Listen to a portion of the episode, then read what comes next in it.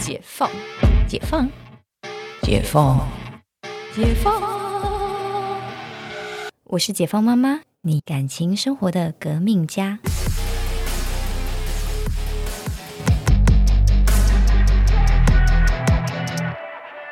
大家好，欢迎回到解放妈妈。我们今天来聊一下白头偕老这个话题好了。大家常常在交往，不管是很短或很长，都很容易会思考到说：“我要跟这个人结婚吗？”这样子的念头。那当然也可以用一个“白头偕老”比较美的形容词来形容你在当下想这个问题的感受。那到底到底我们要怎么样确定或知道这个人，我们愿意跟他一起变老？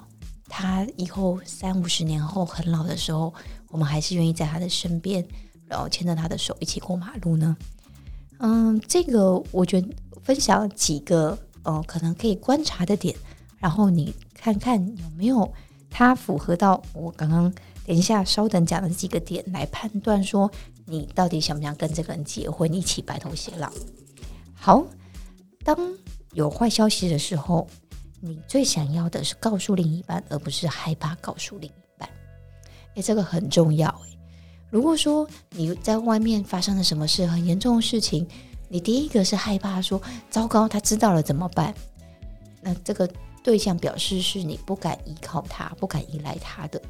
那这样子就是哎，如果是有这个迹象，都噔噔。可是呢，如果你发生的事情最想要跟他讲，然后想要问他说怎么办，然后不管是希望对方就是倾听你。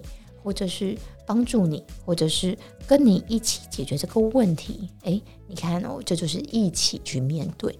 你有没有愿意跟他一起面对？或者是你认为他有没有能力，跟他有没有呃这样的心力，跟你一起去面对你目前遇到这个很棘手的问题？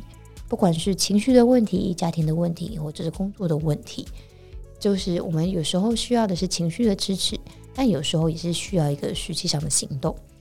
所以呢，这个是我们要来判断的第一个点。然后呢，在第二个点呢，嗯，常常啊，有一些人都会有一种幻想，就是哦，希望就是结婚可以改变对方，或者是有了孩子可以改变对方。嗯，我觉得这个绝对是一个不切实际的想法。就是你知道，这个不是一种呃，结婚或者有孩子不应该是一种赌注。去赌对方会不会改变，所以呢，当你找的另外一半呢，了解他爱的就是这样子的你，然后你也爱的是这样子的他，没有期待对方在一夜之间，或者是经过了结婚或生小孩这样的事情而改变，这样子其实反而才是一个可以选择白头偕老的对象。为什么呢？因为他爱的是最真实的你。这个其实我觉得是一个很重要的事情，他爱的是最真实的你，而你也爱的是原原本本的他。这个也是一个挑人的一个判断。有时候在一起久了，你会怀疑说，我到底喜欢的是我想象中的他，还是真的他，还是前面包装过后的他呢？这个都是哦，你有没有考虑跟这个人一辈子走下去的，要好好思考跟判断的点。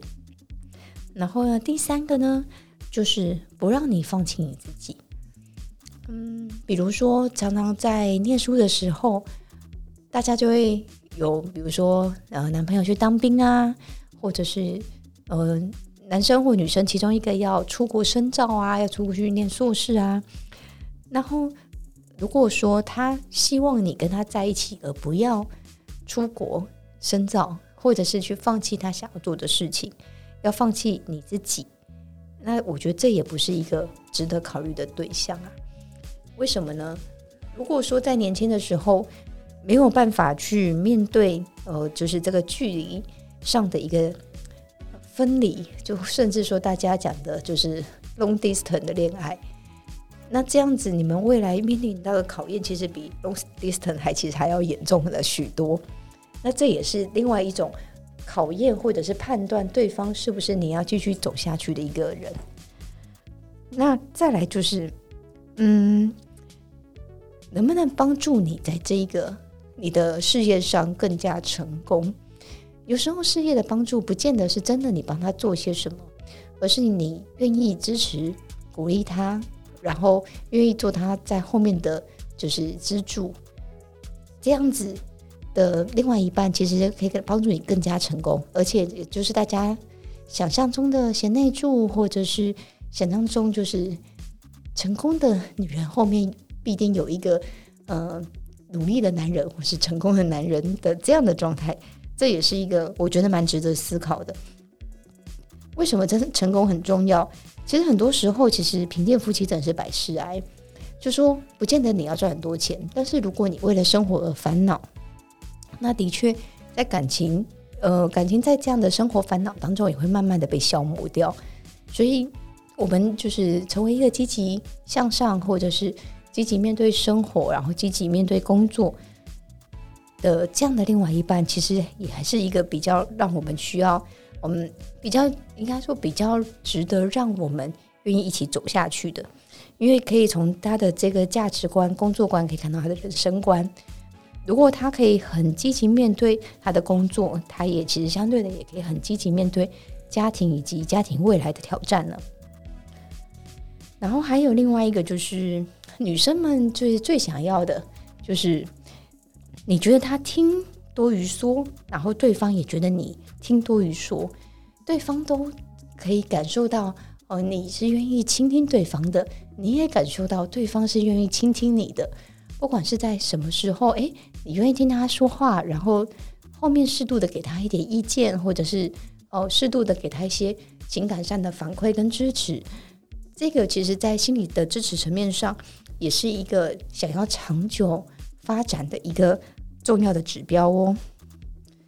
然后呢，嗯，就是有一段话比较悬一点吼，比较在乎和你一起做了什么。而不是你们到底做了什么？那如果其实听不懂这两句话差异，然后你对另外一半也没有这样的感觉，糟糕，那表示你不是跟对的人在一起。为什么这么说？因为其实在一起做了什么，其实是很在一起做了什么这件事情呢，而不是真的做了什么，是大家有没有在一条路上，而不是在考虑一个结果。就是说，如果我们大家一起做了这件事情，结果不是很重要。重点是我们一起去做这件事情，比如说我们一起呃出去逛街，结果突然下大雨，后来逛街终止了。